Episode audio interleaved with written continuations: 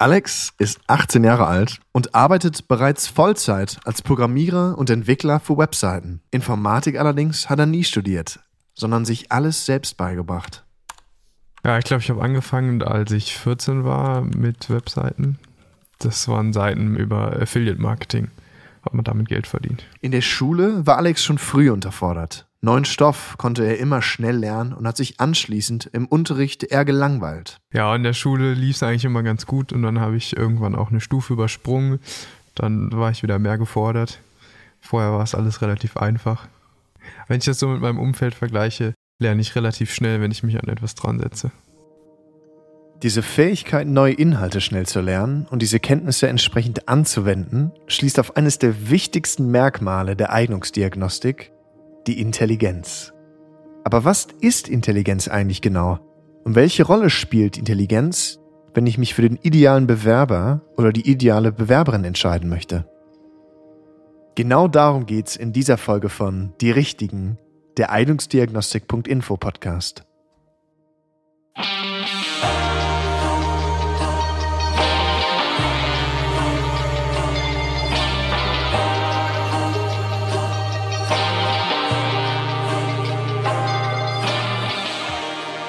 Was bedeutet es überhaupt, eine gute Personalentscheidung zu treffen? Was ist der aktuelle Stand der Psychologie für die wichtigsten Persönlichkeitsmerkmale im Arbeitskontext?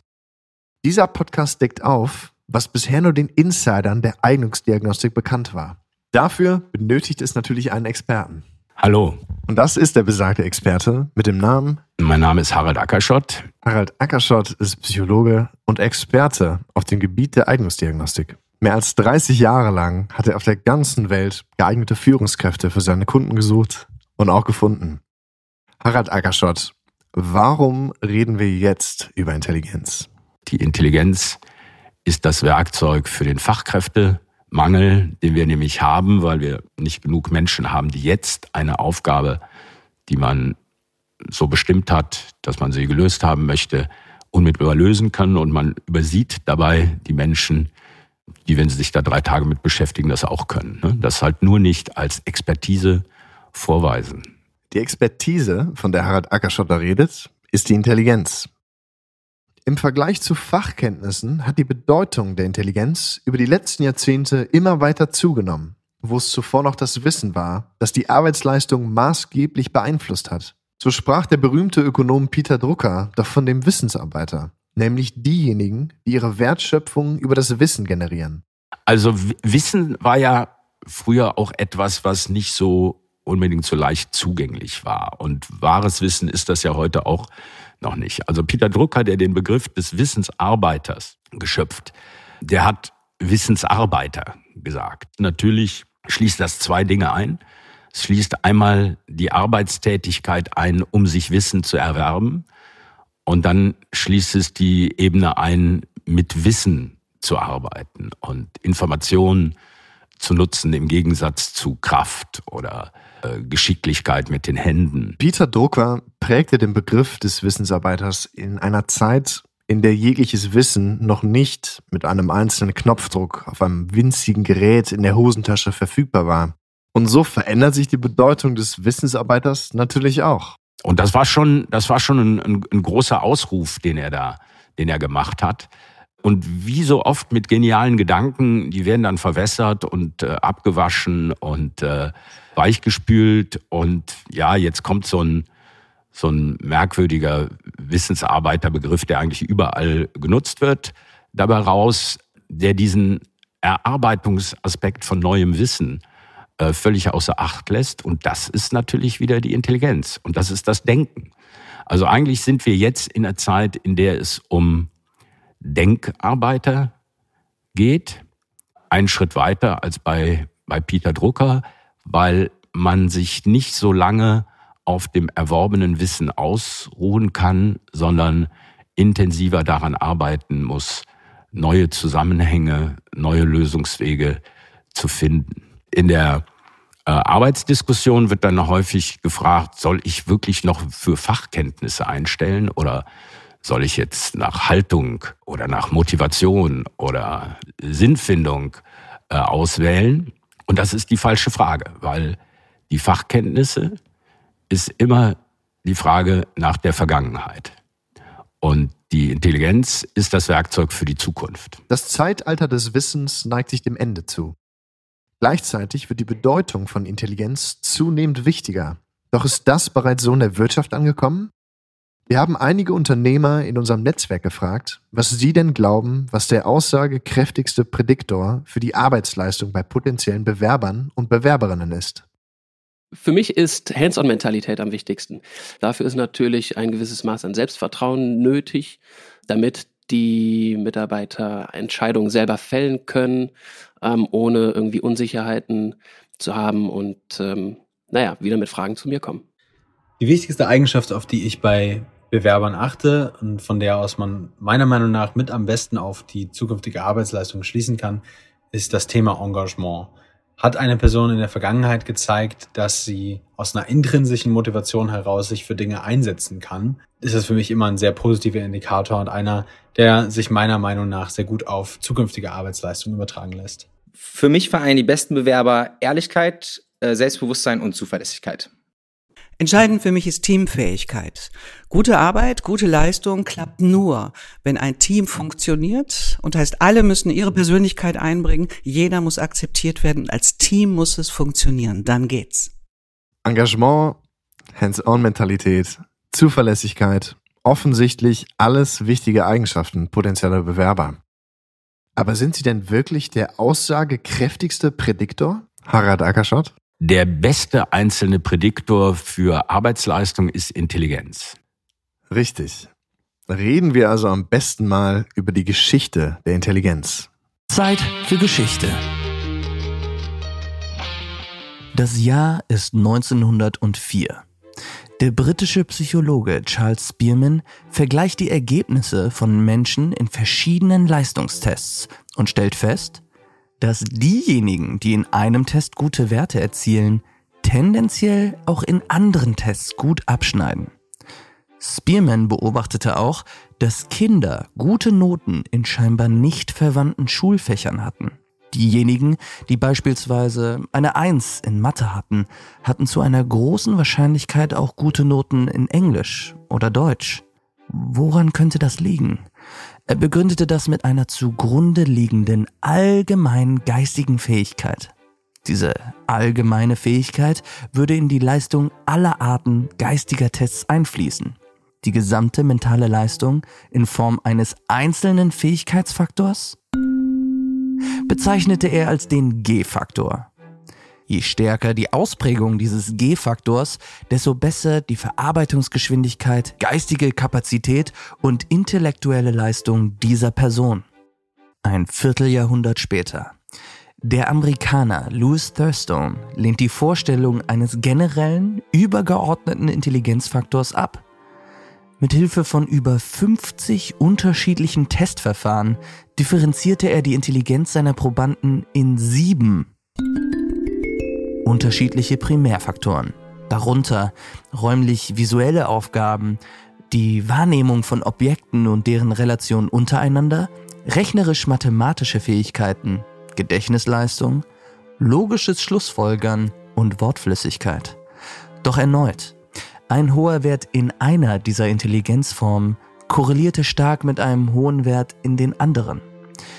Kritiker argumentierten, dass sich diese unterschiedlichen Formen nicht wirklich voneinander trennen lassen und somit doch eher auf einen einzelnen, übergeordneten Intelligenzfaktor schließen lassen.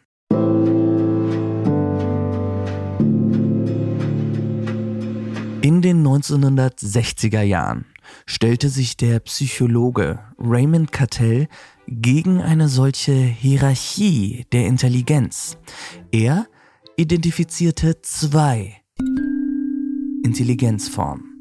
Eine sogenannte fluide Intelligenz, die angeboren ist und nicht durch die Umwelt beeinflusst wird. Und eine kristalline Intelligenz, die alle Fähigkeiten umfasst, die im Leben erlernt werden. Diese Differenzierung macht Sinn. Die kristalline Intelligenz ist schlichtweg das, was wir heute als Wissen bezeichnen würden. Die fluide Intelligenz entspricht im Grunde dem modernen Intelligenzverständnis.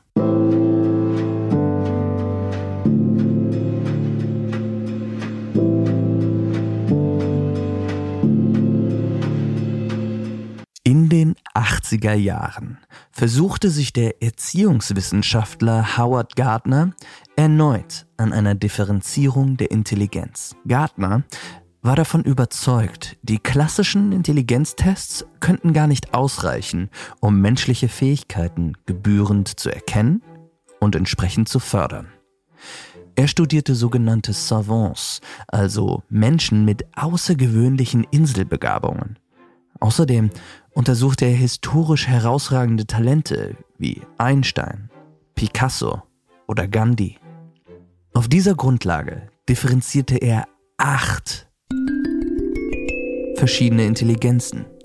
Neben den von uns nun bekannten Klassikern wie sprachlicher, logisch-mathematischer und bildlich-räumlicher Intelligenz umfasste Gärtners Differenzierung beispielsweise noch zusätzlich soziale oder naturalistische Intelligenz. Der amerikanische Psychologe Robert Sternberg stimmte Gärtners Vermutung zu, aber differenzierte nur drei Intelligenzarten. Eine analytische Intelligenz zur Problemlösung, eine kreative Intelligenz als Fähigkeit, sich neuen Situationen anzupassen und die praktikable Intelligenz zur Lösung alltäglicher Aufgaben. Gardners als auch Sternbergs Arbeit hat unzähligen Lehrern und Pädagogen dabei helfen können, die unterschiedlichen Talente von Kindern besser zu fördern. Doch erneut konnten die unterschiedlichen Intelligenzen in Experimenten nicht klar voneinander getrennt werden.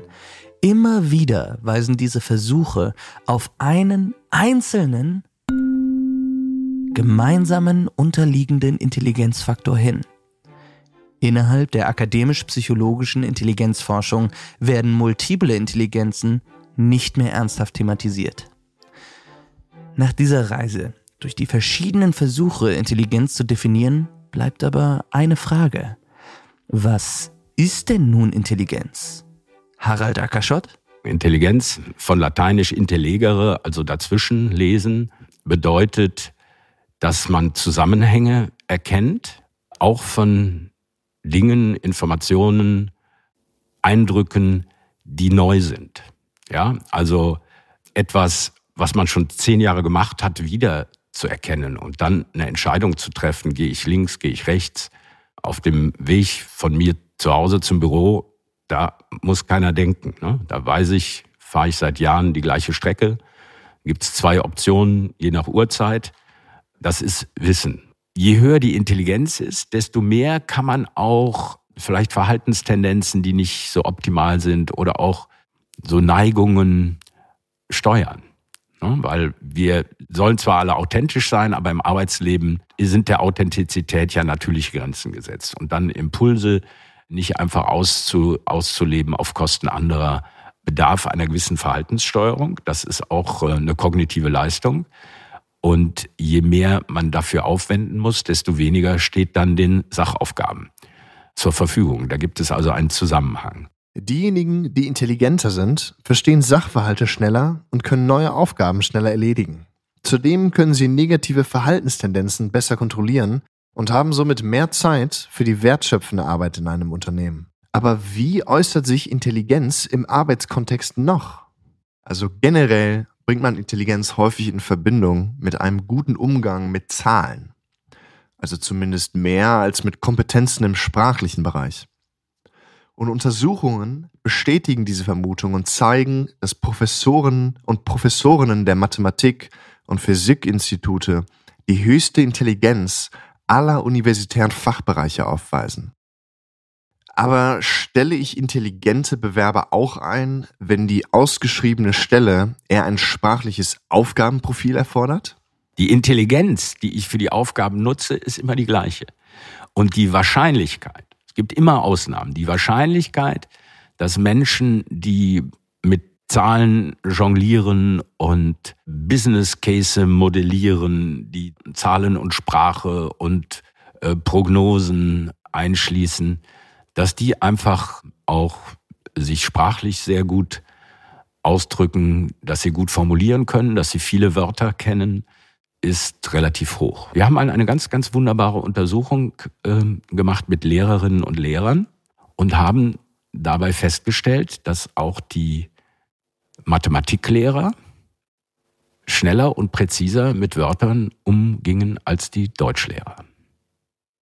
Das ist jetzt vielleicht schwierig, das so öffentlich zu sagen, aber es ist so. Natürlich ist jedem bewusst, dass es im Arbeitskontext nicht nur um die Intelligenz geht. Also es ist nicht so, dass alle Unternehmen nur mit den intelligentesten Menschen besetzt werden sollten. Viele Aufgaben benötigen ein bestimmtes, aber nicht das höchste Maß an Intelligenz. Es gibt nicht die Regel, je mehr, desto besser bei der Intelligenz. Es gibt für jede Aufgabe eine Schwellenintelligenz, die man mitbringen muss, um die Komplexität der Aufgabe zu bewältigen. Und dann ist es aber auch schon gut.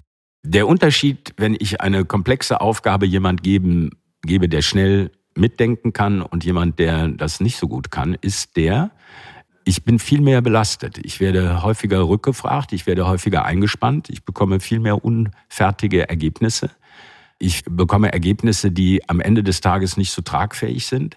Der Intelligentere kann sich schneller in die komplexen Themen einarbeiten, er lernt schneller. Er wird sich dann, wenn er ein Interesse dafür hat, meistens die Sachen auch besser merken, aber Gedächtnis ist nochmal ein bisschen was anderes. Und er wird einfach ein besseres Arbeitsergebnis liefern. Das heißt aber nicht, dass er der ist, der in drei Jahren die schnellere Beförderung oder das höhere Gehalt hat, sondern die Intelligenz ist der Prädiktor für die Arbeitsleistung. Erfolg ist weitgehend entkoppelt von einem Leistungsbeitrag, den jemand zu einer Organisation beiträgt. Deswegen ist es bei der Personalauswahl auch immer wichtig, nicht nur auf die schiere Höhe der Intelligenz zu gucken, sondern auch darauf zu achten, was nutzt jemand von seiner Intelligenz. Der Bewerbungsprozess eines Corporates besteht in der Regel aus einem mehrstufigen Verfahren.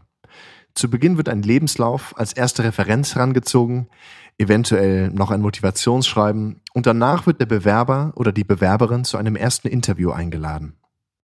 In diesem Interview gibt es ein erstes Kennenlernen, womöglich wird Fachwissen abgefragt und es gibt Fragen zu Persönlichkeitsmerkmalen. Je nach Arbeitgeber kann es viele verschiedene Interviewrunden geben, in denen immer mehr Bewerber und Bewerberinnen ausgesiebt werden. Zum letzten Interview können sich die Recruiter allerdings häufig kaum noch an die Eindrücke des ersten Interviews erinnern. Da stellt sich die Frage, wie gewichtet ein Unternehmen die Informationen, die es über die Bewerber und Bewerberinnen hat und am allerwichtigsten, welche Information lässt am stärksten auf gute Leistung schließen?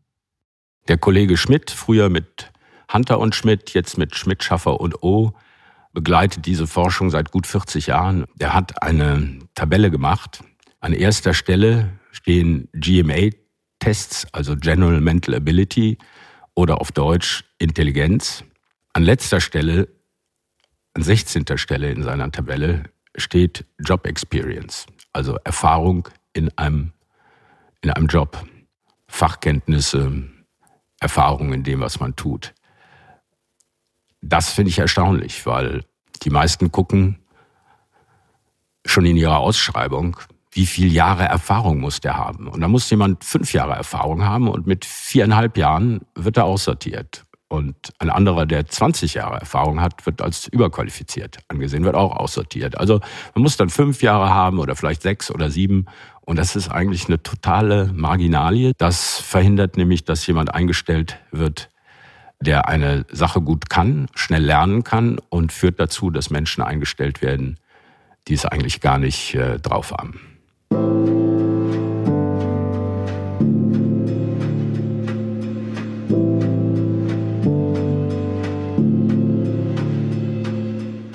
Der Satz Hire for Attitude, Train for Skill dürfte schon seit einigen Jahren durch so manche Flure der Recruiting-Abteilungen schallen. Wenn die Halbwertszeit von Wissen und Fertigkeiten aufgrund der zunehmend komplexen und volatilen Welt weiter dramatisch sinkt, macht es da nicht Sinn, einfach die motiviertesten und nettesten Bewerber und Bewerberinnen einzustellen? Also das ist ein schöner Satz. Hire for Attitude, Train for Skill stelle ein nach der Haltung oder der Energie, die jemand mitbringt und trainiere ihn dann für das, was er machen muss.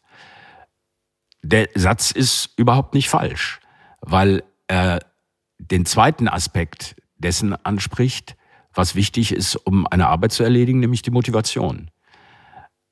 Was an dem Satz schwierig ist, ist die Wahrnehmung dieses Satzes und was vorne steht. Das Ausrufungszeichen Hire for Attitude and Train for Skills. Das muss möglich sein, dass der auch trainierbar ist. Welche Skills sind es? Welche ähm, Aufgabenstellungen stehen an? Wie hoch ist die Komplexität der Skills? Wie neu ist das, was man lernen muss? Ähm, als Überschrift Higher for Attitude und das andere ist kleingedruckt, äh, klingt das so, als wäre das selbstverständlich. Und das ist ein Fehler, den intelligente Menschen häufig machen. Sie können sich gar nicht vorstellen, wo andere ihre Grenzen haben die sagen, ich habe mich dafür interessiert, ich brenne dafür, ich will jetzt jemand, der auch dafür brennt. Wenn er dann den findet, der auch dafür brennt, der aber nicht in der Lage ist, genauso schnell sich einzuarbeiten, dann ist das zum Scheitern äh, verurteilt. Also die Lösung ist, erst zu checken, wer kann die Aufgabe von den kognitiven Anforderungen her lösen und sich dann mit ihm zu unterhalten und zu gucken, brennt er auch dafür aber nicht erst zu gucken, wer sind die, die brennen, äh, und dann den einzustellen, den er dann auch noch am sympathischsten findet oder den sie am sympathischsten findet, das kann totalen Schiffbruch erleiden. Je höher die Komplexität einer Aufgabe, desto größer ist die Aussagekraft von Intelligenz als Prädiktor für Arbeitsleistung. In manchen Aufgabenbereichen können die Produktivitätsunterschiede immens sein. Was aber spannend ist, sind Leistungsunterschiede, wie hoch die sein können. Also bei Programmierern, jeder, der in der Softwareentwicklung ist, kennt das eigentlich. Der hat seine Stars, die sind einfach Wahnsinn, machen wenig Fehler und lösen Aufgabenstellungen unheimlich schnell. Da sind die Produktivitätsunterschiede zwischen den Top 10 Prozent und den Low 10 Prozent in dieser Stichprobe der Programmierer, die liegen um 2000 Prozent auseinander. Das muss man sich mal vorstellen. Der eine macht 20 mal so viel wie der andere. Das heißt, wofür der eine 20 Tage braucht, braucht der andere einen Tag. Und rechnen Sie das mal in Personalkosten hoch, was das für, für Ihr Unternehmen bedeuten kann. Und das gilt in ähnlichem Maße auch in anderen Berufen. Je komplexer die Aufgabe ist, desto größer ist diese Leistungsspanne die dann zu beobachten ist, wenn alle anderen Faktoren für beide gleich sind. Und je niedriger die Komplexität der Aufgabe ist, desto näher sind die Hochintelligenten in der jeweiligen Stichprobe an den anderen.